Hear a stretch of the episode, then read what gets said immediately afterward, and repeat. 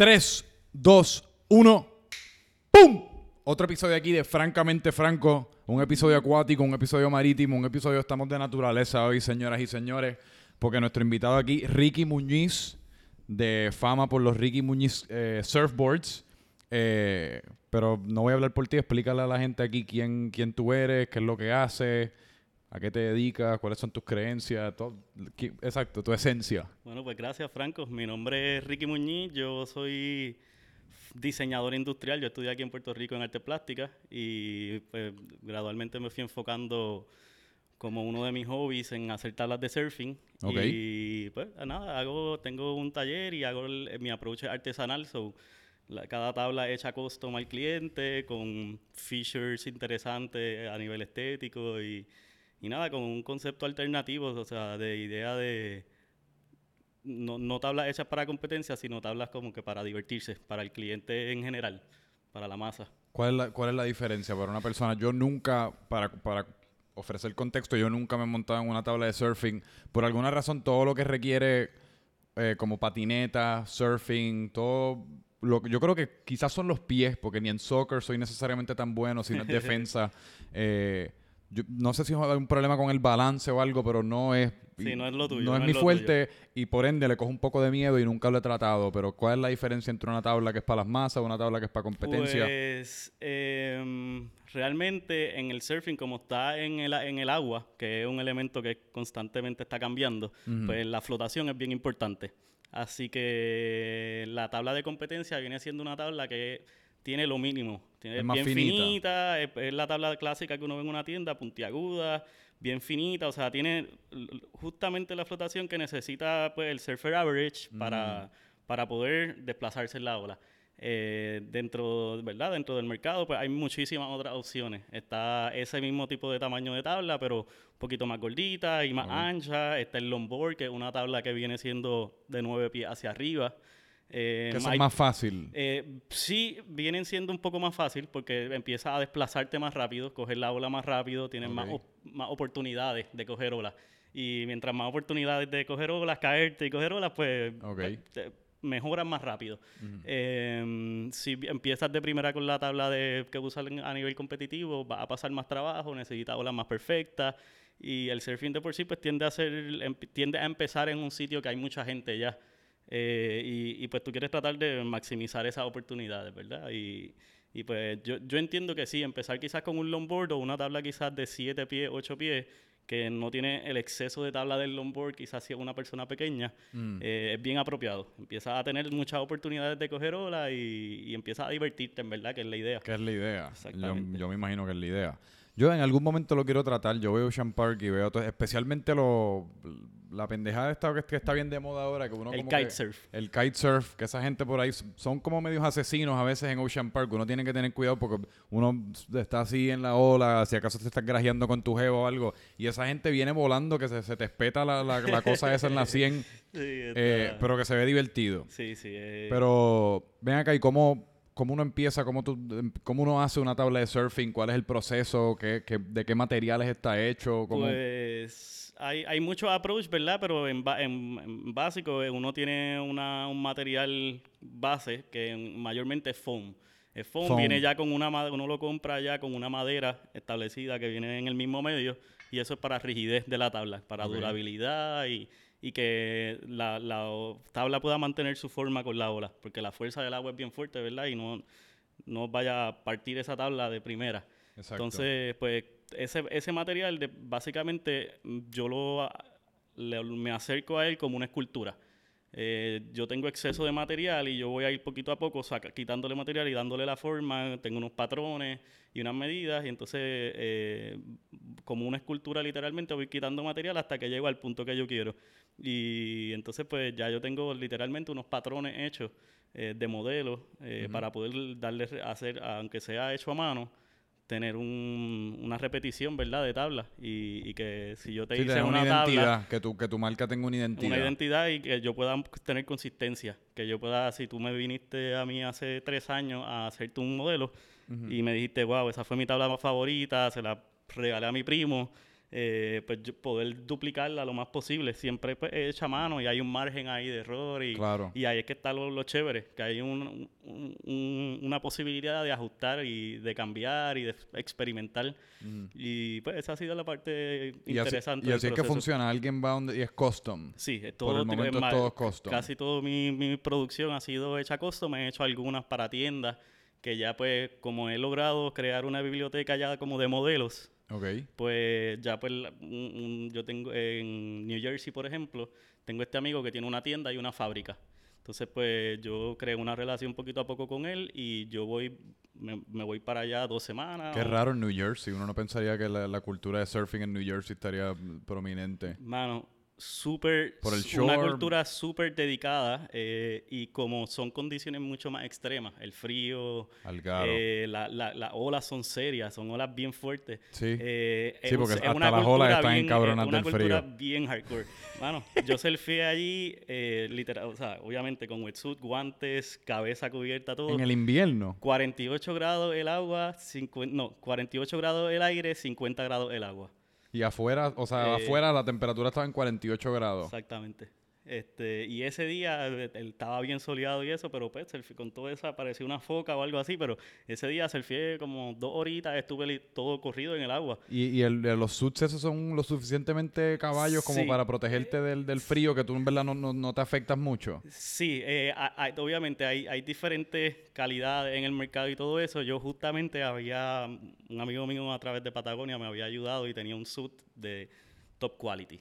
Eh, Porque pues eso no es lo familiar para Mm. Patagonia nosotros. la marca Patagonia, Patagonia no, la no marca, que tienes un amigo en la Patagonia. Sí, sí, no. De, de- Digo, a quizás tienes un amigo en la Patagonia. Te- tengo amigos de allá de escalada, de escalada, pero este, este, pues, me conseguí un wetsuit Patagonia que es básicamente top of the line. Esa marca en es brutal. Es brutal en, en todas las facetas de la línea, ¿verdad? Pero en el surfing, eh, es una de las marcas que en el wetsuit ah, es de una calidad bien alta y... Yo ni sabía que yo estaba en ese mercado. Yo Sí. siempre asocio Patagonia con el frío. Ah, bueno, pero me imagino que pa- quizás para el surfing frío. Exactamente, porque aquí para nosotros es bien fácil. Nosotros ponte un Sí. traje de baño y dale para el agua. Sí. Eh, allá, pues necesita un wetsuit, necesita mayormente crear una selección de wetsuits para cuando el agua ya empieza a ponerse un poquito más caliente. Se- mayormente tienes por lo menos dos. Y tienes guantes, botas, ahí en, en el East Coast, arriba en New Jersey, Sí, y- sí, en el- en que el es donde este. más frío está. Eh, tienes Es que tener los guantes, el cabezal, botas, todo, to- todo, lo- todo el gear. Claro, yo, ni Parece una sabía, foca. yo ni sabía que eso pasaba, porque desde mi perspectiva, una vez empieza el final de octubre, ponle principios de noviembre, ya Eh, todo- ah, yo- en mi mente toda actividad eh. afuera cesa de existir, porque y de hecho, porque yo viví en, yo te estaba diciendo que yo viví en Connecticut los últimos dos años, hice mi universidad en, en- hice mi universidad en Pensilvania, así que yo estoy bien consciente de lo que es un De que de esos que allí. están, mano. Eso, eso no es un invierno, eso es un causa de presión, es como yo le pongo. Eh, y pues yo viví en Connecticut y yo estuve un tiempito cuando, cuando porque hace, hace como dos años fue que en verdad empezó mi travesía de crear contenido. Ok, Y pues yo empecé haciendo como blogcito, brutal. blogs y documentando pendejadas. Y pues poco a poco empecé a hacer como bromitas estúpidas, porque a mí siempre, yo- mi inclinación yo creo que siempre ha sido hacer la gente reír. Ok. Y pues yo, ¿cómo puedo hacer la gente reír? Y pues se me ocurrían estas estupideces. Y en Connecticut un día en el invierno me dio con ir al océano y tirarme al agua en calzoncillo. Mano, o sea, yo estuve temblando y todas, todas mis extremidades se me escondieron. Yo no tenía Mano, eh, dedos eh, del eh, pie de las a manos. eh, aquí a veces que en el invierno uno se tira en un río y de momento la respiración se te acorta. Sí. y yo no me imagino ahí, o sea. yo- Pero- Yo, creo que ahí, la- la- para mí, la- lo que me cambió la experiencia fue el tener un equipo correcto. Claro. Porque si no. Y yo he escuchado- Pero para la broma, me imagino que. Sí. Y yo he escuchado que el, que el agua fría es buena para la ansiedad. Y recientemente me he estado pe- empezando a bañar en agua fría. Y ahora que tú pensaste cu- ahora que tú mencionaste cuando uno se tira en un río aquí o algo así, usualmente pues le- lo, el lo inicial es como el shock. Diablo, qué fría está y se te trinca todo, la, la respiración cesa, no, te estás muriendo. Pero después es como una, es un feeling de relajación bien, bien brutal. Sí, sí, eh, tiene un, un- un efecto secundario como de energía y Sí. o sea, eh, un balance ahí como que relaxed o energizado, como que el Ujú. cuerpo definitivamente siente un cambio. Claro. Y yo, yo creo que es bien positivo. Hay gente que inclusive lo usa para entrenamientos de respiración Sí. y están llevándolo a niveles extremos que A mí, en verdad, pues he tenido la oportunidad de viajar a estos sitios y la experiencia de surfear en, en olas así frías eh, está súper cool. Inclusive he escalado también en montaña así en 50 grados y, y pues la experiencia es diferente pero no hay nada como los bendecidos que estamos con aquí en Ah, Puerto no, está- Rico, que tenemos es todas esas actividades con mucho menos equipo y eh, condiciones pues que a veces uno suda un poquito, Sí. pero más cómoda. Y a me veces. gusta la- a mí lo que me gusta aquí es la consistencia, la consistencia del clima. Uno se levanta y uno más o menos sabe lo que esperar. Pero que ahí mencionaste algo que me pareció interesante porque que tú dijiste ah, que, que cada vez se van más y más extremos. La gente que está haciendo ejercicios de respiración con agua fría. Y yo estaba, y, y antes de empezar el podcast que mencionaste que tú, que tú escalas montaña, que también quería hablar de eso contigo. Estábamos hablando del, del personaje este, como Alex, Alex Honnold Honnold. que lo escuchamos los dos en el podcast de Joe Rogan. Es un, es un individuo, uno de los mejores, eh, ¿cómo se dice climbing en español? Te- escalador. es uno de los mejores escaladores de montañas del mundo, que de vez en cuando, cuando se siente como, un- como que necesita un reto, lo hace sin ningún tipo de agarre. Sí, o sea, está sin escalando ningún esta, tipo de, de protección. de protección. O sea, Que está escalando estas montañas nivel mundial de dificultad y lo está haciendo sin ningún, ningún, ningún nivel de protección, que en cualquier momento él se puede caer y al caerse, pues posiblemente ahí va a quedar su vida. Y pues yo también ahorita estaba escuchando otro podcast de Joe Rogan de un individuo que se llama David Goggins. No sé si te has topado Ese con fue él. de estos días. ¿o no? Eso fue en estos días, pero yo había escuchado de él porque esta es la segunda entrevista que él le hace.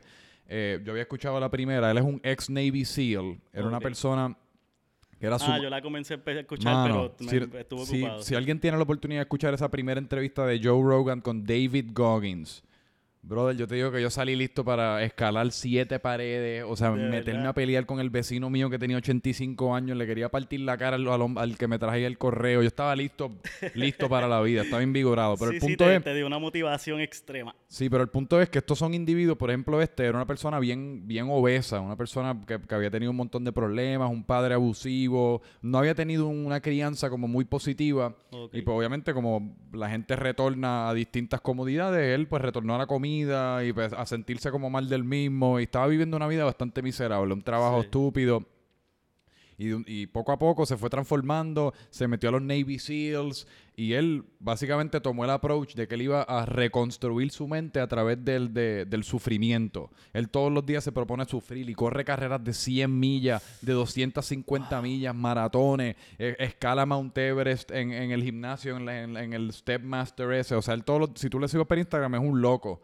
Pero que yo no sé a dónde esto va a llegar, porque eventualmente los humanos vamos a estar corriendo carreras de 600 millas, escalando Mount Everest desnudos, o sea, estamos ya... Sí, recientemente eso fue un... Hay un señor que está empujando los límites, que es uno de los... De los pues, de las personas que representa los, la- los ejercicios de respiración y eso, específicamente en condiciones frías. Eh, porque hay algo en, en bajar el pulso, ¿verdad? Ba- Bajar el, todo tu sistema va bajando. Y, y ese señor eh, subió Everest, eh, en- creo que en traje de baño. No, no estoy 100% seguro de cómo es la historia, pero así vestido como, como no lo, no lo subió mismo. como Eh, normalmente a la gente un- lo sube. Un lugar donde mayormente, eh, o sea, el margen, o del- el, peligro Ajá. es bien serio con todos los sistemas Sí. de abrigo, con todo. Y ese señor, pues, ya pues, pues, hizo su práctica y todo, y lo hizo así. So, sí, en todos los deportes se está llevando al extremo y, pues, mano, cada uno, ¿verdad? Ahí- Se la está jugando a su manera. Sí, pero- y Eh, hay, digo, y hay gente que, mano, pero lo más impresionante, aparte de eso, porque lo más impresionante es que hay gente actually haciéndolo, como tú dices, este tipo escaló Everest, este individuo corrió La una de carrera de Alex 100 millas. La historia de Alex Honnold es bien interesante porque ese documental acaba de salir, esa Sí. entrevista con Joe Rogan, que... Está en pues, Netflix, eh, don- Eh, ah, no, no, embuste. estoy, creo que ya está en Apple y, la está, y está para En venderse porque está o todavía está en Premiers. Es- ah, él la produjo en colaboración con North Face, si no me equivoco, sí, él es- exacto. Él, es un team rider de North Face. Y su historia es bien interesante porque él es bien elocuente dentro de su riesgo. sí. El riesgo que le está corriendo, él, él, él, él está bien consciente de lo que está haciendo. Inclusive hay muchas entrevistas donde su mamá habla. Eh, y ahí tú dices como que, wow, o sea, su mamá que tiene que esperarlo en la casa desde nene, porque él empezó eso desde teenager.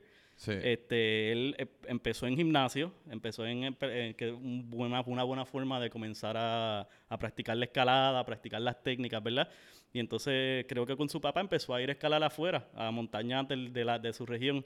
Y de momento un día, pues estaba, imagínate subir, ¿verdad? hasta el techo, pero Ajá. decidiste seguir y no tienes tu soga y decidiste seguir y de momento te miran y tú estás allá arriba Y no, no, tranquilo, yo estoy bien, yo sé lo que estoy haciendo porque ya conoce esa ruta. Sí. Y desde esa época él lo ha seguido llevando entonces poquito a poquito, subiendo el nivel y, y obviamente volviendo a escalar con protección y todo, Sí. eh, back and forth. Pero ese proyecto que hizo ahora mismo es un proyecto de una magnitud impresionante porque pues yo sé mi tía es una pared clásica, es la pared de las paredes donde, donde comenzó la cultura de escalada. Y él Exacto. subió el capitán, si no me equivoco, una de esas rutas, y hay cientos de rutas, pero subió una de un nivel de dificultad bien grande, o sea, bien avanzado. Y, y, pues, la pasió, o sea, la, la- la logró hacer. La mató. Eh, imagínate, nosotros tú que creas contenido, eh, ten- eh, detrás de esa historia están los fotógrafos que eran los mejores amigos de él, porque esto todo se hizo en secreto. Imagínate tú tener que ser el fotógrafo que está ahí a 2.500 pies enganchado, tomándole la, una toma a tu cual- amigo, a un que individuo la- que en cualquier momento se puede caer a su muerte. a uno de tus mejores amigos que si hace un error, que no tiene que ver solamente con un error humano, sino se parte un cantito de piedra, Sí, cosas y- que están fuera de tu y- control. Y se fue por ahí. Eh, yo como surfer, recientemente tuve la oportunidad de coger un curso de entrenamiento de minimizar riesgo en el agua. Porque pues, el surfing se, usa- se hace a diferentes niveles. Uno puede surfear el- olas pequeñas, ¿verdad? Del tamaño de la rodilla, del tamaño de la cintura, Ajá. hasta que inclusive en Puerto Rico, en Tres Palmas, en Rincón, hay olas de 35 pies en algunos momentos del año, cuando hay marejada. Pero cuando o- dicen 35 pies, exactamente qué... a eso es una medida medio ambigua porque pues, hay- de- dependiendo, no, no- nadie lo mide. Pero se usan puntos de referencia como si una persona se tiró en esa ola o hay una persona en el costado en una foto, pues se usa la escala. Eh, pero en Hawái, por ejemplo, eh, la cultura de surfing es bien grande, tiene Sí. mucho, mucho más cultura y tiempo que en Puerto Rico. Allá la gente está acostumbrada y allá te dicen, ah, las olas están de cinco pies. Y nosotros las miramos y es una ola que quizás ve y media el tamaño de tu casa, o sea, un techo, de un, un nivel de una casa. Que no son Eh, 5 pies, un que no son cinco pies, son Son cinco pies por 15. detrás, son cinco Sí. pies por detrás porque acuérdate que el agua es un ser que está con- constantemente en movimiento, Ajá. entonces pues de la forma que se desplaza el agua y cuando llega a la parte llanita, este, pues ellos lo miden por detrás, cuando tú estás ahí sentado atrás de la ola, tú ves cinco pies, pero de frente se ven 15 quizás, o, eh, es bien serio, y entonces pues en surfing, cuando tú estás surfeando olas así de grandes, eh, obviamente hay un riesgo de ahogarse y todo eso, pero hay margen de error. O sea, tú vas a caer y, y está en ti. En, Sí. Hay equipos eh, flotado- flo- de flotación y todo eso para mi- minimizar el riesgo de que si te pasa algo, pues tú llegas a superficie más fácil y todo eso. Eh, una persona como Alex Honnold, ese margen de error no lo tiene. Se te No. fue la mano, se rompió una, pierna, una piedrita y te fuiste. Sí. Este, pero el deporte de climbing, él es una de las personas que lo está llevando a ese nivel. Pero hay muchas facetas del climbing que son bien divertidas y bien accesibles para Sí. todo el mundo, para disfrutar. Tú, si nunca lo has practicado, tú puedes empezar en un gimnasio, que ahora mismo en Puerto Rico no hay, pero hay uno que está por abrir pronto a principios del 2019. ¿En Puerto Rico? Sí, se, va a llamar, se llama el Bloque PR y va a estar por Atos Rey. Y es un gimnasio que antes en Puerto Rico había uno, se llamaba Solid Rock. Solid Rock, wow. Sí, y Ahí celebrábamos todos los cumpleaños. cumpleaños, y ¿te yo lo odiaba, yo le tenía miedo a Solid Rock, me encabronaba que me invitaran a un cumpleaños Sí, de por, eso. ¿por qué? ¿Por la altura? Sí, O- la altura y la, la- yo en realidad yo, yo he logrado yo he logrado identificar que todo en todo lo que yo esté fuera de control, yo o lo, lo voy a odiar o lo voy a tener miedo y estar de espalda ahí con el cuerpo contorsionado, Sí. posiblemente caerme a no sé si a mi muerte en ese caso, pero a un una lesión de codo o algo, no me gustaba y me, me molestaba que me invitaran a los cumpleaños, me molestaba tener que ir. Yo no creo que yo nunca ni subí. De verdad. Yo jugaba a las maquinitas. Definitivamente no es para todo el mundo. Es, Sí. es como el, el surfing. El surfing, yo, yo estoy consciente y he tenido ya suficiente experiencia para darme cuenta que, que no es para todo el mundo. No todo el mundo se siente cómodo en, en algo que todo el tiempo está cambiando. Sí. Que nun- nunca en verdad va a sentirse No, seguro porque al por fin y al cabo estás básicamente poniendo una tabla sobre la sobre el planeta Tierra. Sí, sí. Y el planeta Tierra, o sea, no habla nuestro idioma, no le importa quién, digo, quizás le importa quiénes somos nosotros, no quiero hablar por el planeta te Tierra. da, la- te da pero- lecciones en lo que hace. Exacto, te da unas lecciones y te las puede dar. Mira, en California los fuegos cubieron, mira el huracán María que pasó por aquí. Cuando el planeta Tierra quiere flexiar los músculos, uno, no importa lo, lo que uno tenga puesto, eh, uno, uno lo va a sentir. Sí, sí. Pero yo creo que esa es la belleza de surfing también. Y eso es algo que también yo quería hablar contigo porque he estado Y recientemente, porque yo creo que ahora va a venir un documental que se ve súper bueno, que Sí. se llama Moment Generation Moment Ah, sí, o Moment Generation, que, que habla, yo si no me equivoco, Momentum. Momentum Generation. Generation, que habla como del grupo y del movimiento de Kelly Slater que hubo en Hawái y todos estos surfers jóvenes que... Tú has que- conocido, entonces conoces de estos surfers por lo sí, menos sí, antes, sí, sí, sí. De. Kelly Slater y de otro ahí que se me olvidó el nombre ahora. Sí, pues ellos, ellos básicamente son una generación de surfers que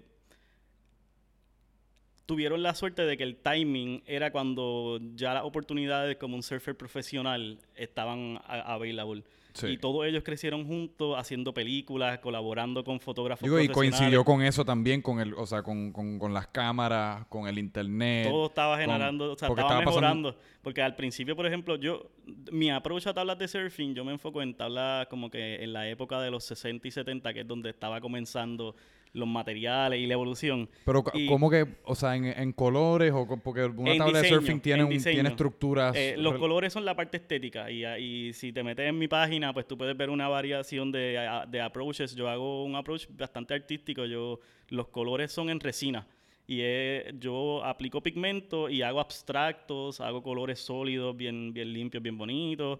Utilizo, por ejemplo, telas de sarón y las integro dentro del fiberglass. Pero el diseño de la tabla eh, eh, básicamente es como el diseño de un carro, que hay una aerodinámica, hay un, ¿verdad? Hay un montón de elementos de diseño bien importantes. Pero que lo que digo es que deben haber ciertos parámetros que toda tabla de surfing debe tener, ¿no? Eh, sí.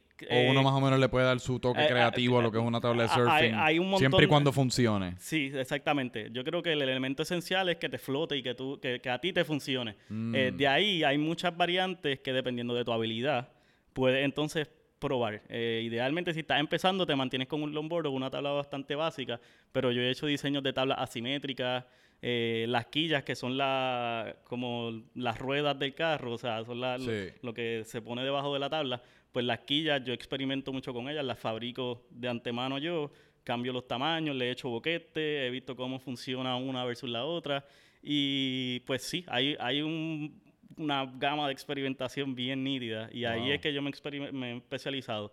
Porque pues, hay tiendas de surfing en Puerto Rico donde tú Claro. puedes ir y conseguir una tabla de producción. Esas tablas están hechas para la masa. Tienen que bu- buscar un average de las personas, un- escoger el, pues, un- el hombre o una mujer de average 125 libras o 150 libras. Y entonces, pues, a tratar de hacer una tabla que le funcione a mucha gente. En mi caso, como cada tabla está hecha customizada, yo puedo experimentar. Y mayormente, pues, Que tú las comencé custom- a la hacer mi- customizas también de acuerdo a las dimensiones de la persona y las especificaciones que pidan. Exactamente. Yo comencé a hacer tablas por interés propio, para hacerme mis tablas, y en mis tablas es donde más yo experimento. De ahí es donde más radical quizás yo me voy, porque pues para el cliente yo quiero ya irme con, con lo que conozco y con Claro. consistencia. Sí, porque ya está Este, ofreciendo un producto. Pero pues gradualmente, como eso es lo que me he enfocado, he logrado tener una clientela que sí está dispuesta a experimentar un poco y me dan una, una carta un poquito abierta Sí. y me dicen, pues yo trato de surfear mayormente tablas de 6 pies de alto, o sea, de largo, eh, más o menos con estas dimensiones, así. Pero te quiero dejar a ti como que un poquito de abierto el diseño. Libertad Es lo que creativa. me recomiendas. Yo surfeo en este sitio y me dan una, una guía. Eh, y, pues eso a mí me gusta porque pues, me, da una, una opción de experimentar. Al principio tú mencionaste que tú creas tus tablas de surfing con un approach bien artesanal. Y a mí ya me parece bien curioso porque yo no. Yo, yo encuentro que uno va al supermercado, uno va a, donde sea, a, un, a un mercado, un bazar, a donde sea, y la mayoría de los productos los están promocionando con como si están hechos artisan bread, artisan, qué sé yo, toilet paper, artisan lights, artisan todo, artisan sandpaper. Eh, que ya yo, exactamente, ¿qué constituye que un producto sea artesanal? ¿Cuándo un producto cruza de ser artesanal a ser industrial? Wow, pues yo, yo, yo pienso, ¿verdad? Que en cada industria, pero en mi caso en las tablas de surfing, pues yo, ca- cada tabla básicamente es un proyecto independiente. Y, pues hay, hay veces que uno quizás trata, yo soy diseñador industrial y uno a veces trata pues quizás de, de hacer algo que sea un poquito más fácil de, de reproducir. Ok. Pero mi selección en el approach de hacer tabla es pasar el trabajo y hacer como que una escultura cada vez que un cliente me pide su tabla. Mm. Y, y eso es algo que pues, se repite en, en muchas industrias ahora mismo, como tú estás diciendo, en la comida y todo. Ahora mismo la selección de materiales, el saber y conocer esa persona que te está desarrollando ese producto o está, ¿verdad?, amasando el pan o algo, eso es bien importante ahora. Hay una relación y en Puerto Rico más todavía, ¿verdad? Y, y, espero que eso siga apreciándose cada vez más. Fíjate, y me acabas de iluminar porque nunca lo había visto de esa manera y ya creo que finalmente encontré la definición de lo que es artesanal. Yo creo que lo que es artesanal está bien asociado con el artesano, con el individuo creando el producto, que tiene tanto de la personalidad o el imprint creativo de esa persona que no se puede replicar, versus que lo industrial es casi como los planos. Mira, estos son los planos, emprende las máquinas, esa máquina va a imprimir 500 tablas de surfing. Exactamente. Versus que aquí tiene tanto de tu personalidad, tanto de lo que, o sea, de lo que tú quieres en esa tabla, que no puede venir Sears o Walmart y decir, ah, pues sabes que yo voy a coger esta tabla y la voy a imitar 600 veces porque pues no, no la están viendo a través de tu ojo o del tipo que está haciendo pan o papel de inodoro o lo que sea. Definitivamente, eso es una parte esencial. Y yo he tenido la oportunidad de trabajar en, en, el viaje a California y en New Jersey, que he ido repetidas veces en los veranos. Sí, que quiero hablar de eh, eso también. He trabajado en diferentes fábricas. Básicamente yo comencé montándome en un avión la primera vez sin pasaje de vuelta. Eh, ya yo estaba haciendo tablas de surfing, yo sabía que iba a regresar porque yo tenía ya algo montado aquí en Puerto Rico. Pero el verano es un momento bien lento en el surfing en Puerto Rico porque es temporada, es por temporada, sí. El, el, Yo pensaría totalmente Ahorita estábamos hablando de que pues, eh, hay, mucha gente que, inclusive en Puerto Rico, que la, la, temperatura es consistente a través del año y todo eso, que consideran que pues para ir para la playa es verano. En el surfing realmente las olas buenas vienen mayormente ya terminando el verano hacia el invierno porque se generan por frente frío y por condiciones en el noreste de Estados Unidos mayormente. O mm. en la época de huracanes, cuando pasa un huracán, que eso no lo queremos por aquí. No. Entonces... esas olas, yo que ya es suficiente de esas olas. Pues en, viajando para allá, para California, yo empecé básicamente a tener la oportunidad de trabajar en diferentes fábricas y, y, en, y trabajar básicamente en el mismo estilo de tablas que yo hago, pero de otras personas que tienen una escala de producción mucho mayor y, y pues sí hay un punto en donde puedes quizás eh, estar trabajando con un equipo de trabajo y mantenerlo artesanal, pero la esencia está en, en, esa relación directa con el, con el artesano, con la persona que en verdad tiene la receta o, o el, el que conceptualiza el, y yo creo que también industrial tiene una, o sea, ha, como que engendrado una, una, connotación negativa recientemente, pero la realidad es que si uno hace un buen producto, yo no creo que está nada, no hay, no hay nada malo en que tu producto lo vendan en Walmart o en Sears o en donde sea que venden productos industriales, siempre y cuando sea un producto que pues nació como algo, como una labor de amor y es un producto que la verdad que le sirve a la gente, le provee un buen, está usando materiales eh, orgánicos, lo que sea. Eh hay, hay, diferentes escalas en donde tú puedes tomar las decisiones correctas. A nivel industrial, como tú dijiste, hay veces que tiene una connotación negativa, sí. pero hay muchas compañías, tomando otra vez el ejemplo de Patagonia, eh, yo, yo leo mucho, he ¿Y cuál es, tu cuál es tu relación con Patagonia? Eh, nada, básicamente yo tengo ahí el distribuidor local es un amigo mío y en, y en momento él me ha ayudado como, pues, mm. como influencia local en cierta manera para pues, esos viajes mayormente donde uno necesita equipo que, no, que yo no tengo. Eh, y, pues he podido conseguir mejores precios y eso, pero no es una relación tan directa, o sea, sí, pero es, un producto que yo auspicio porque me gusta. Claro. Eh, y, y es una compañía que genera mucho contenido. No sé si tú, tú eres bastante... Bueno, todas las compañías de outdoors son los mejores contenidos que generan. North Face, Patagonia, todas estas compañías son, digo, Tienen un equipo la realidad de es que, que, y yo creo que, este digo, y, Red Bull, la, Red Bull no se puede quedar atrás, que no necesariamente es de outdoor, pero ellos Pero la diferencia entonces es, por ejemplo, eh, en, en, la industria de surfing, algunos surfers se han desligado un poquito de Red Bull porque, pues, el Red Bull no es lo más healthy, no es lo más saludable. y la comunidad surfing es una bien holística y bien saludable, que, es parte de lo que a mí me encanta de la comunidad de surfing, porque yo creo que la comunidad, la comunidad de surfing es como simultáneamente súper, tiene una conexión bien profunda con el planeta Tierra. Usualmente eh, el surfing conlleva también personas que también participan en meditación, participan en una dieta como bien, bien sana, de productos crecidos ahí casi como en la casa, pero a la misma vez son gente con mucho fuego, son eh, gente como que tiene un, Sí, o pues, sea, ahí te iba a decir, pueden ser jodedores, el- pueden... El la cultura de surfing y de climbing, hay un, un documental que salió que está en Netflix, se llama The Valley Uprising. Es de la cultura de climbing, de cómo se generó la cultura de climbing en los 60, de, de los de 50 a los 70 en Yosemite. Y ahí tú ves los hardcore y los pariseros y Sí. los, o sea, ce- cerveza, vivir de, de comida, de lo que haya. Es que yo creo que es un estilo de vida bien, como, como está tan, tan rooted en lo que es el planeta Tierra, pues es un estilo de vida que yo creo que asimila mucho más como el, el- el ser humano original.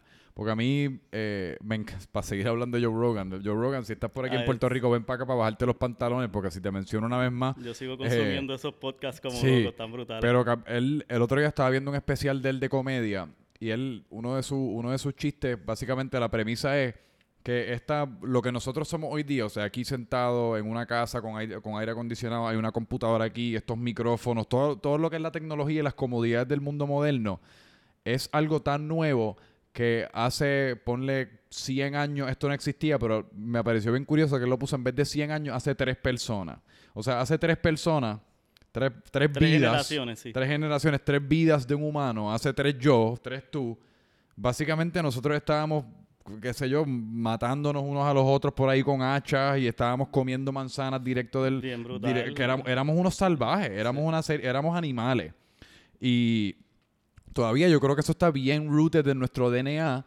Y pues gente que participa en estas actividades que están bien conectadas con el planeta Tierra, yo creo que tienen un poquito más de, ese aspecto Deja a tu todavía niño como afuera, como que sí, tú, la- no, no hay inhibiciones y Sí. dejan, dejan su niño y su, su espíritu salir. Exacto. Y eso está bien ingrained en la cultura de climbing, de surfing, de montañismo, de todo. Y pues, el, este, la- volviendo un poquito ahorita, Yvonne Chonard es el dueño de la compañía Patagonia, una persona súper interesante. ¿Cómo se llama? Por lo que te lo menciono es porque tiene un libro, Yvonne Chonard. Wow. Es, es un Pa- nombre raro, como se un escribe pintor el, el- francés. el apellido. Sí, yo creo que tiene raíces francesas el apellido. Se escribe C-H-O-U-I. Wow. Nard, o sea, es, es- es una pronunciación. Pero es un tipo súper inteligente, tiene varios libros y eh, ha dedicado muchos recursos de la marca, de su, de su brand, Ajá. a la conservación del medio ambiente, a educar a la comunidad de surfing, Sí. de, ¿verdad? A, la- a la- las diferentes comunidades que, que su brand llega, que son surfing, montañismo y eso. Este, y, y a través de sus libros y eso, tú ves el espíritu y cómo han dedicado un montón de recursos a, a educar en, en muchos temas de, de- de conservación del medio ambiente, de eh, los cambios climáticos, eh, de muchas situaciones por ahí que, pues, que no son no son muy fáciles de, no son temas que de verdad se tocan muy a fondo. No. Y la cultura del surfing, como estamos bien conectados y, y vemos directamente Exacto. eh, eh, todo ese efecto, por ejemplo, en Puerto Rico, uno algunos de los temas que con los que más yo me enfrento es que tú sales a surfear y te- casi todos los días sales con algo en el bolsillo de basura. Y pues mayormente si tú no estás en el mar durante el año, eso, eso tú no lo ves. Tú quizás ves el vasito que soltó tu amigo ahí Sí. en la arena. eh, y pues todo eso es una de las cosas que más afecta. Y pues tan pronto yo empecé a viajar y a trabajar en, a colaborar, ¿verdad? A fabricar tablas y todo eso.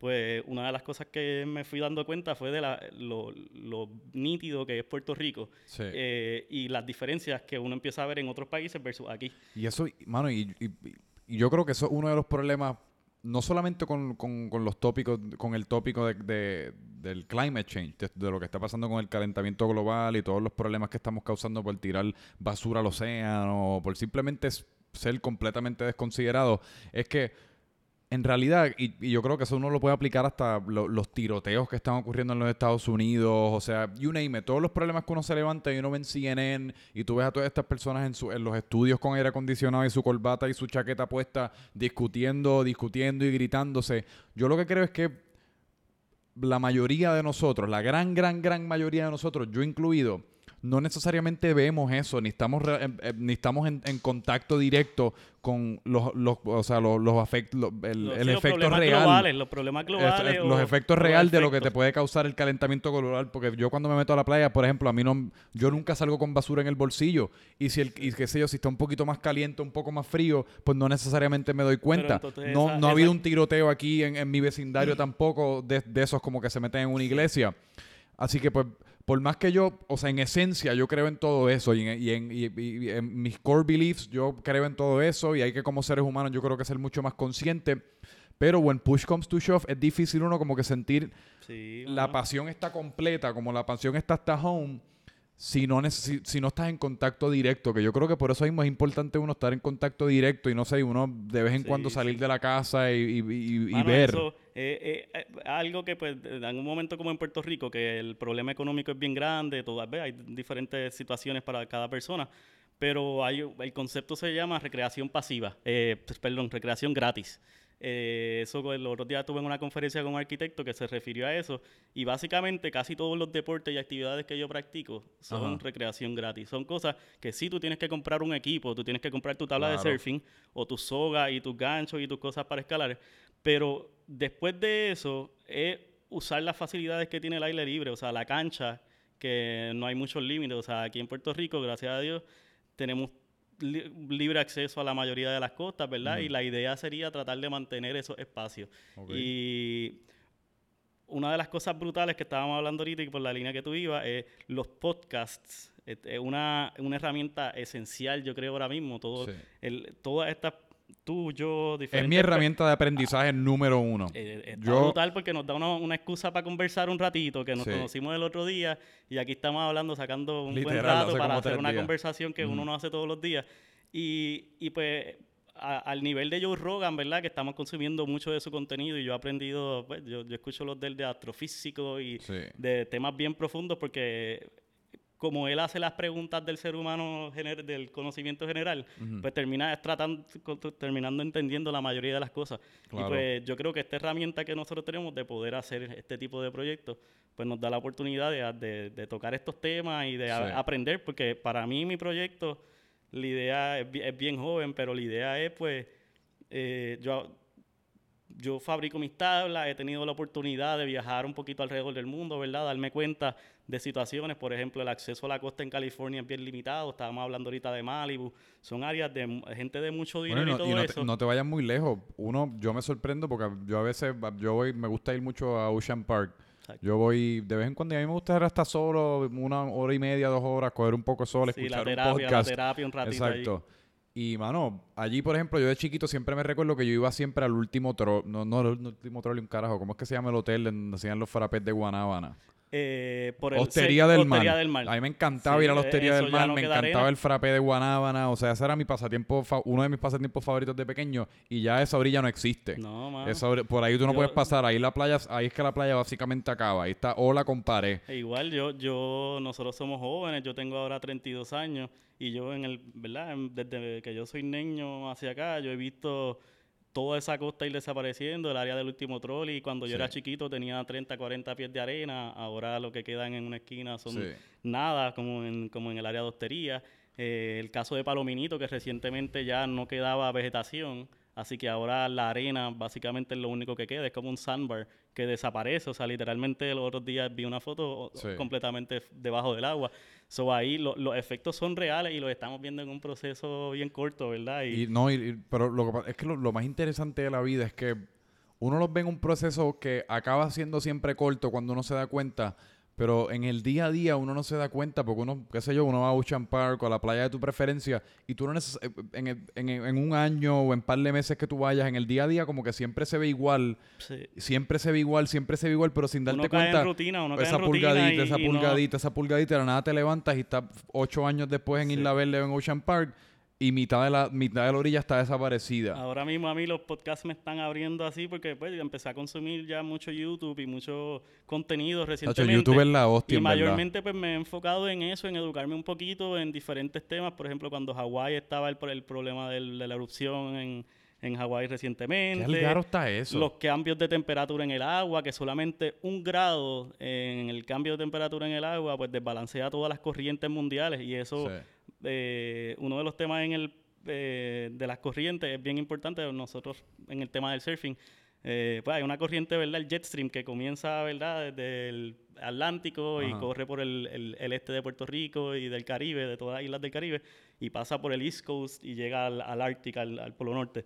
Pues esa- esas corrientes están disminuyendo la, la, la fuerza con la que van Y, y por esa razón entonces se, se, se van rompiendo muchos ecosistemas y eso es uno de los problemas que, como tú estabas diciendo, uno no lo ve en el día a día, pero yo paso mucho tiempo en el agua y este año el, el sargazo, la alga, que uno las ve en Isla Verde ahí en la orilla, Sí, en fue Ocean masivo también. la cantidad de algas. En Y Ocean es- Park también. e- Eso nace, eso viene de el- un desbalance en, de nutrientes que corren del río Amazonas, imagínate.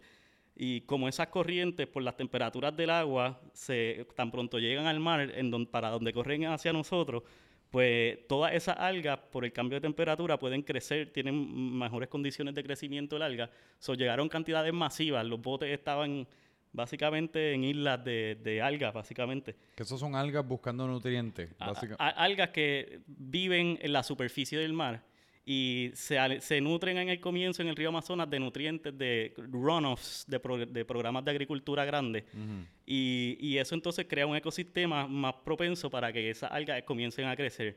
Entonces, tan pronto llegan al océano mar abierto, el tener una temperatura más alta, que es lo que está pasando por el climate change, eh, crea otro elemento más para que sea más propenso para que se genere más esa alga, porque es como, Ajá.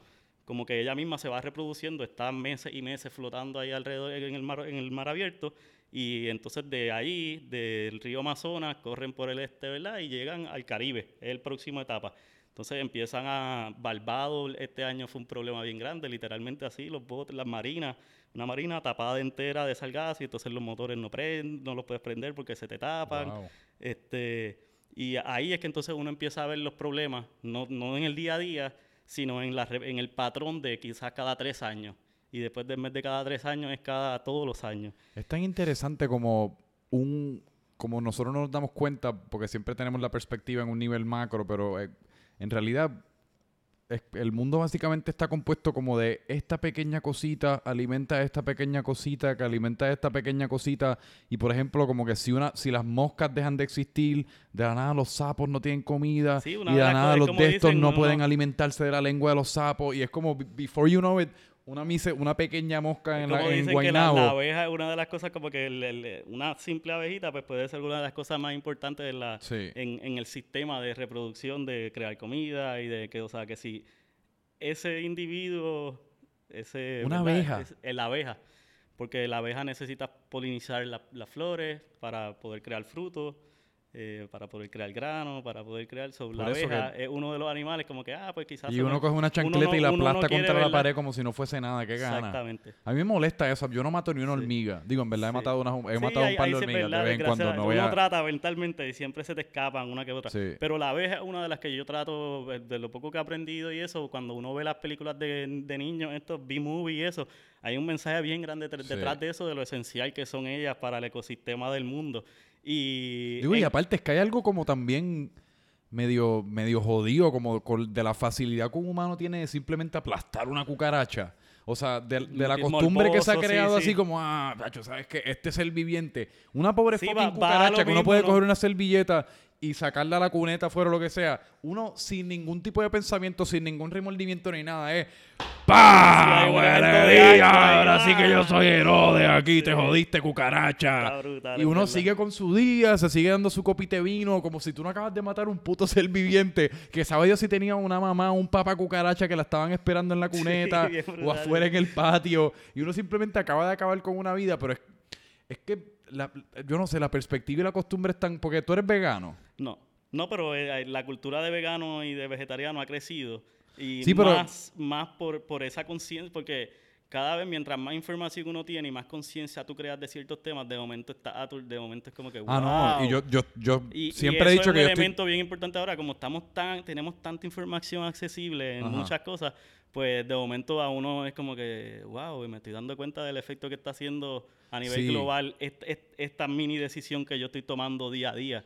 Sí. Este, y, y pues yo todavía no me he ido así en, en decisiones muy serias de yo como carne y todo eso. No, claro, pues, pero trato en el día a día hacer, tomar las decisiones más conscientes de tratar de usar el menos plástico, el- de algo que, que solamente se va a usar una vez, tratar de ser Sí. lo más consciente en tener mis herramientas para en vez de comprar todos los días una botellita de agua, tener una botella de agua reusable. Sí. Eh, Sí, uno ayudar en lo que uno puede, pero mi punto es que, que habla también de lo que es la perspectiva de cómo nosotros podemos matar a la cucaracha así como sin, sin ningún tipo de remordimiento. Es como nosotros, simplemente por costumbre, si percibimos que un ser viviente es como que un ser que nosotros, nosotros podemos detectar con ojos, con orejas, como que ah, tiene, tiene algún tipo de movimiento natural, con algún tipo de patas, como qué sé yo. Pero tú que ahorita estabas mencionando lo de las algas, que esas son algas que ah, cu- cuando tenían falta de nutrientes están básicamente viajando el mundo entero aquí a las playas de Ocean Park. Eso es un ser viviente, tú me disculpas, pero... ¿Qué es, lo, qué es lo que qué es mi único problema con los veganos? Que pues abogan por todo esto, pero se, yo estoy seguro que van a Ocean Park y recogen esas algas en- con zafacones y se las comen toditas. Sí, O sea, se las No, comen eh, toditas, toditas. Y es cuestión de, pues entonces yo creo que uno simplemente está llegando a un compromise de, ok, pues no voy a matar el- la vaquita bien cute que está paradita ahí, me está mirando con los ojitos estos de Poppy Face y no quiero matar eso, pero las algas que no tienen ojos, no podemos detectarle ningún tipo de emoción, así que por ende no me causa emoción a mí, me las como todas. Que por eso es que yo creo que al fin y al cabo, al fin y al fin y al cabo, igual la vida vive de la vida. Yo creo que hay un ciclo de vida. Yo lo que creo es que lo, lo más importante, yo creo que el mensaje que sí hay que difundir Lo más importante es hacerlo todo lo más humanamente posible. Como que nadie sufra, no tener a vacas ni a, ni a gallinas en establos así, to- to- todas jodidas, juntas una con la otra, caerle a machetazos. Mira, no. Yo creo que quizás Sí, tratar de ir lo más straight to the source posible. straight to the source. Y entonces, pues ahí, eh, porque pues sí, la, la, la industrialización de la agricultura, la industrialización del Eso- farming, eso a- todo eso eso, crea un impacto bien fuerte. Pero si entonces pues uno logra crear el, el ecosistema en Puerto Rico de que pues pueda ir al que le guste la carne, pues pueda ir a comprar el carne y que te Sí. sepan decir de cuándo mataron esa vaca. Literal. pues es medio morboso para ciertas personas y todo eso, pero pues que eh, la libre expresión y todo, pues uno tiene la- las opciones. Bueno, pero es Eh, que, pues, pero yo pienso que lo más importante es tener un balance, ¿verdad? Y tomar la, lo- la, la mayor, des- la mayor cantidad de decisiones claro, razonables. Sí. Que, que, pues, eh, si vas a estar generando basura, tratar de generar lo menos posible.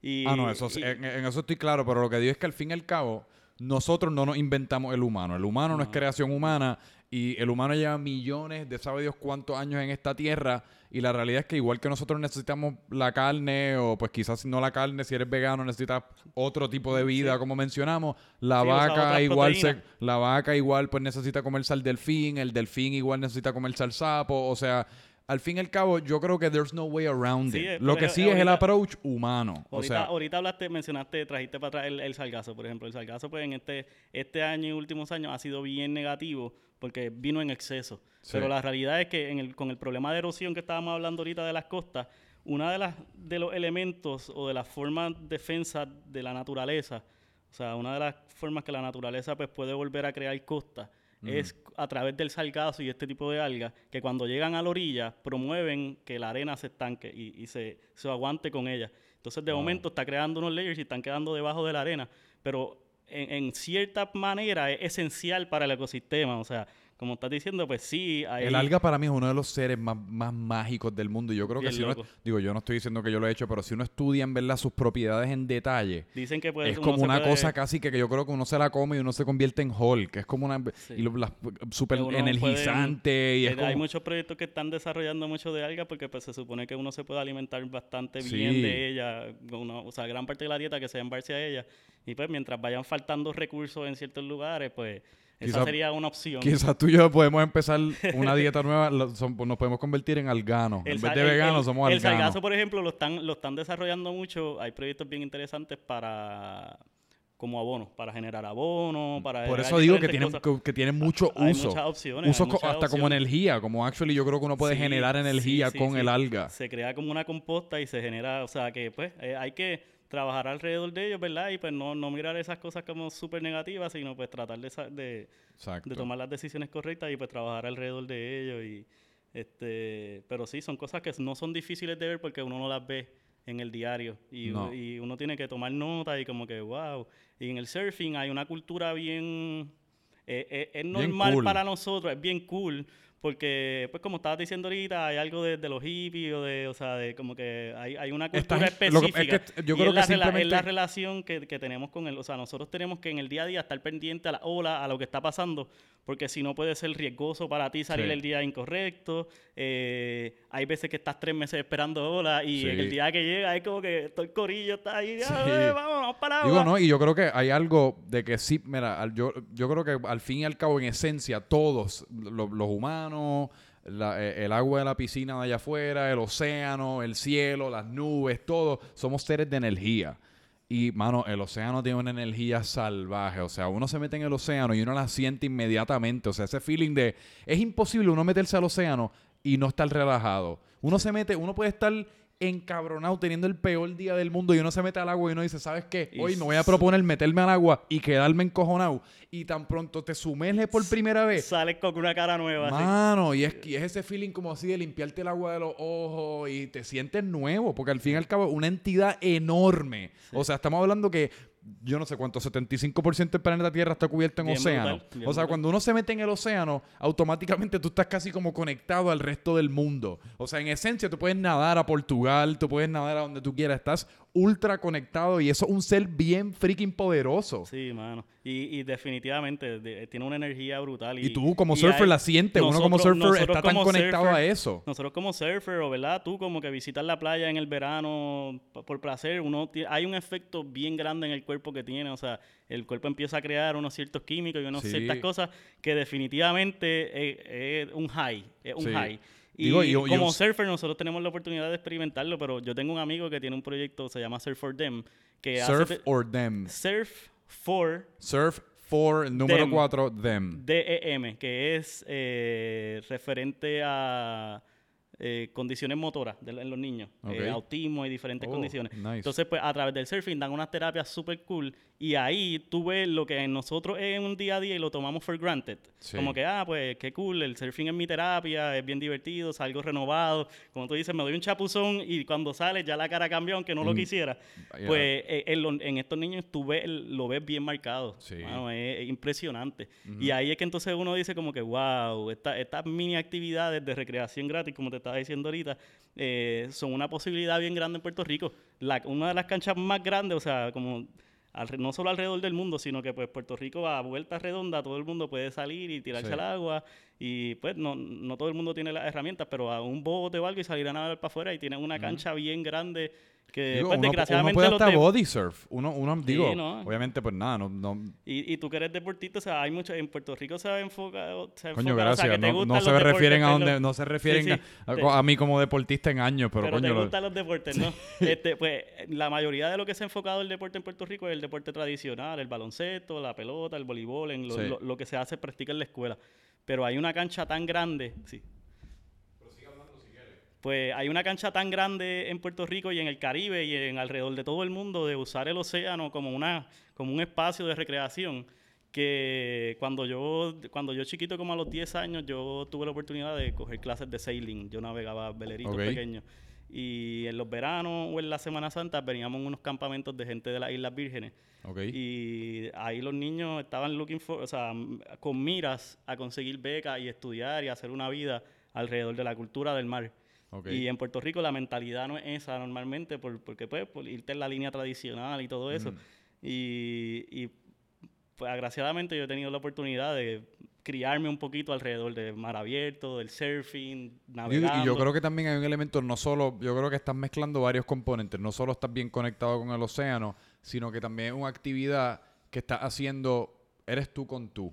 Eres tú en esa tabla, estás un montón de horas, no tienes acceso al teléfono porque se daña en el agua. O sea que es, un- es- es- es una, meditación. Es una Porque la meditación. usualmente piensa, la meditación te tienes que encerrar en un cuarto oscuro, poner los dedos Sí, así en no, forma no, como no. de Buda, cerrar, y cerrar los ojos y hacer om cuando no. La, la meditación básicamente en esencia lo que es es uno estar en, sus en los pensamientos propios, no luchar con ellos por un periodo de, lo, de qué sé yo, pueden ser 5 minutos, pueden ser 20, pueden ser varias horas en el caso de surfing, pero tú estás con tus pensamientos y no hay escape. Sí. No hay escape alguno, que por eso a mí a veces, y es bien curioso porque Sí, yo, y yo uno padezco de entra en un tipo de enfoque bien, bien serio, porque Sí. pues, aunque no sean quizás ciertas cosas súper extremas, pero para mí no son tan extremos porque ya yo estoy cómodo en eso, pero estar mar abierto en olas de 6 y 8 pies, navegando a, fuerza del viento, pues para todo el mundo no, ese no es su comfort zone, al igual que eh, yo tengo un amigo con el que, fue mucho de eso, él, él empezó a escalar conmigo, yo le enseñé a escalar. Y de momento, varias semanas después, él quería tirar, ya, él quería tirarse de paracaídas, pero un poquito después se empezó a tirar de paracaídas y le empezó a hacer solo. Y de momento, pues ya lo que él consideraba como aceptable nivel de riesgo, pues de momento subió eh, tenfold, porque ahora es como que no, yo me siento cómodo, yo tengo control de tirarme de paracaídas y todo eso. So, pues, eh, ese de momento es su comfort zone. Ya, para mí ese no es mi comfort zone. Pero mi comfort zone está en el mar abierto o estar surfeando solamente con mi tabla y bregando con condiciones que están constantemente cambiando. Y pues para mí esto me, está interesante porque es es un tipo de meditación. No, es, tipo de meditación tradicional, pero... Mira que yo, yo padezco, no sé si padezco es la palabra, pero yo, a mí me da bastante ansiedad. Yo, por lo general, soy una persona bien ansiosa. En el día a día casi siempre tengo un, algo, en algún momento del día me va a dar como algo. Y usualmente se me manifiesta más que nada... Y es bien extraño, pero se me manifiesta un montón bañándome, se me manifiesta un montón guiando, se me manifiesta un montón cuando estoy en actividades en las cuales estoy me estoy enfrentando con mis pensamientos. Te estás bañando, pues yo no tengo, no sé, yo no tengo bocina, así que no escucho música. Soy yo y la ducha y, y, estoy como atrapado en esta bañera y de nada los pensamientos y si me da un ataque al corazón ahora mismo y tienes que luchar con ellos. Tienes que luchar porque te tienes que enjabonarte, el conditioner tiene que dejar que haga efecto y estás ahí. Por esos cinco minutos, mano, estoy sufriendo y en el carro más o menos lo mismo. A veces si voy con la sin la radio puesta es como ay Dios, estoy aquí, no me puedo bajar de este carro. Y es como tú y tus pensamientos. Yo, yo, me disfruto ese momento. De verdad, yo no. yo estoy, pues, yo me meto a la bañera loco ya por salirme para el carajo. Y, quizás ahora dándome cuenta por tu observación, quizás e, e, esa e, el que logré crear un comfort zone a través de la práctica de todos estos deportes que requiere estar tranquilo contigo mismo en un momento de riesgo de que pueden pasar muchas cosas y definitivamente sí, yo a veces estoy en el carro guiando hacia Rincón varias horas medio en silencio. En el velero yo pongo música, pero pues me gusta mayormente también disfrutar de los sonidos de la naturaleza y... Eh, pero sí, buena observación y eh, eso cada uno, ¿verdad? porque en el, en el yo resto soy bien ansioso y este año más, este año después de María y todo que como que nos activó, nos, nos revolcó un poquito, pues un poquito más de lo normal, pero pero sí, definitivamente a través de todas estas prácticas de surfing, climbing, voy a empezar a hacer conversaciones, el podcast, el podcast ha sido súper chévere porque yo estoy tan enfocado ahora mismo que yo no estoy pensando en más nada. Yo creo que eso parte o sea, literalmente mi mente está en este momento. Es un tipo de meditación, o sea, estamos logrando hacer algo que pues de momento estás súper engaged en algo y te desconectaste de todas las distracciones del día a día. Y, y, es bien loco porque pues cada uno necesita diferentes cosas para lograr eso pero para nosotros en situaciones extremas lo hemos logrado, como que lo, disfrutamos.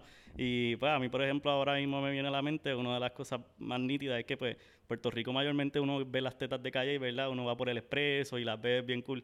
Pues cuando yo empecé a escalar y empecé a ver todos estos proyectos tipo Alex Honnold y todas esas escaladas masivas en Yosemite y todo, eh, pues ahí nosotros, yo fui con varios amigos y ahí, ahí hay rutas de escalada y el estar sentado en un escaloncito a 200 y pico de pie en las tetas de calle y mirando hacia el valle de Salinas y el mar, en una experiencia tan tranquila, o sea, tan pasiva y tan tranquila, que en verdad yo no me imagino, yo no me lo imaginaba hace quizás 15 años pensar que eso fuera algo que yo me disfrutara y que fuera como que donde mi mente está tranquila. Y mira que yo, yo, que recientemente no estoy teniendo mucho éxito con las tetas femeninas, así que parece que me voy a tener que meter a escalar. Ah, pues te llevamos a escalar. Tengo amistades que son para para por lo menos tener algún tipo de acción. Eh, pero mira, ya llevamos una hora. Yo, no, yo quería hablar de un bonche más mierdas, pero quizás lo podemos hacer en tu podcast entonces, que tú tienes un podcast que se llama... El eh, Viaje TV. El Viaje TV, que lo puedes encontrar por Facebook, ¿no? En Facebook, en YouTube. y tengo una página en Instagram también donde subo pues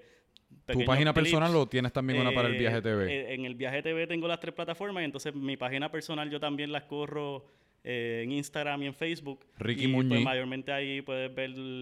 yo comencé a generar contenido mayormente como que documentando mis viajes hace como 8 o 9 años sí, que en verdad me quedé con ganas de hablar de, o sea, el hecho de que acampabas en tus, vivías por, un- por algún tiempo en tu guagua, cuando en una guagua que alquilabas ahí en California. Sí. Mil otros temas, O sea, pero ahí, ya hay llegamos a la varios- hora. Ahí hay varios videos en donde puedes ver un poquito Sí. de eso y después hablamos un poquito de eso quizás, pero pues sí, eh, eh, yo, además de fabricar tablas de surfing, ¿verdad? Y disfrutarme el surfing en general y todas Mm. estas actividades, pues me he enfocado un poquito en documentar todo ese proceso y, y con, con una, primero porque lo, lo disfruto, ¿verdad? Y al Sí. igual que tú, ¿no? Estás engaged y estás disfrutando de ese proceso, de compartirlo con la, con, con la gente, el público y tus amistades. Pero gradualmente pues me he ido dando cuenta que pues uno, además de estar disfrutándolo, pues uno puede dar un granito de arena y uno puede usarlo, ¿verdad? Esa, es- ese, ese- esa plataforma Sí. para llevar un mensaje o tener Claro. una- un interés, ¿verdad? Y, egoí- Pues- y egoístamente también pues nos provee la oportunidad de sentarnos aquí y conectar con humanos que no y hace- necesariamente y es tan una fácil hoy de día. De, de como cross promotion, porque pues uno, yo promociono un poquito de mis talas, yo no hablo mucho de ello, pero pues Sí. siempre está ahí el mensaje de que ese, eso es lo- Exacto, es subliminal. Como tú y yo, mira, tú tienes tu cam- la camisa puesta de tu, de tu surfboards, yo tengo mis camisas. No lo tuvimos que mencionar, pero estamos aquí subliminal. El que quiera comprar las tablas puede ir a Pues- Ricky Muñiz Surfboards en Instagram. El que quiera comprar mis camisas. Yo soy bien de generar rickysurfboards.com. yo soy bien de generar contenido y tengo todas mis plataformas bien, bien organizadas. O si buscas Ricky Muñiz o, o el Viaje TV, vas a encontrar algo por ahí. Y pues a través de esta plataforma la idea es mantener la, la conversación activa de- del tema de la conservación del ambiente y explorar el- experiencias de otros viajeros y otros otras Sí. perso- otros boricuas que están representando. Así que Duro. después hacemos uno contigo. co- en- Duro, en sí, porque nos, quedamos. El, el lápiz Sí, todavía sí. tiene un montón de puntas. Mano, pues ahí lo tienen. Ricky Muñiz, ya sabes cómo conseguirlo en Instagram, en Facebook, en YouTube, en todas las plataformas, tanto su página personal, su página de las tablas, Ricky Muñiz Surfboards y el Viaje TV, en Facebook, TV. YouTube, en todas partes. Sí, así que Así gracias, que Ricky, Franco, gracias, mano. Fue una conversación. estu- Súper. Yo estaba tan enfocado que ahora pues no sé qué voy a hacer Hablamos con mi de, vida. todos de miles de temas, de todo, pero Exacto. lo más importante, salgan y disfruten del medio de, de todas esas facilidades y toda esa tierra que tenemos en Puerto Rico. No solamente... Después de escuchar este podcast. Exactamente. Después- escucha Después este podcast este primero podcast. y después entonces sale a disfrutar del medio ambiente. Así que ahí lo tienen, otro episodio de Francamente Franco. Venimos con un par de episodios pronto, eso espero por lo menos, si no me, si no me cancelan. Así que esa es la esperanza. Gracias, Corillo. Francamente Franco. 3, 2, 1. Yes. ¡Pum!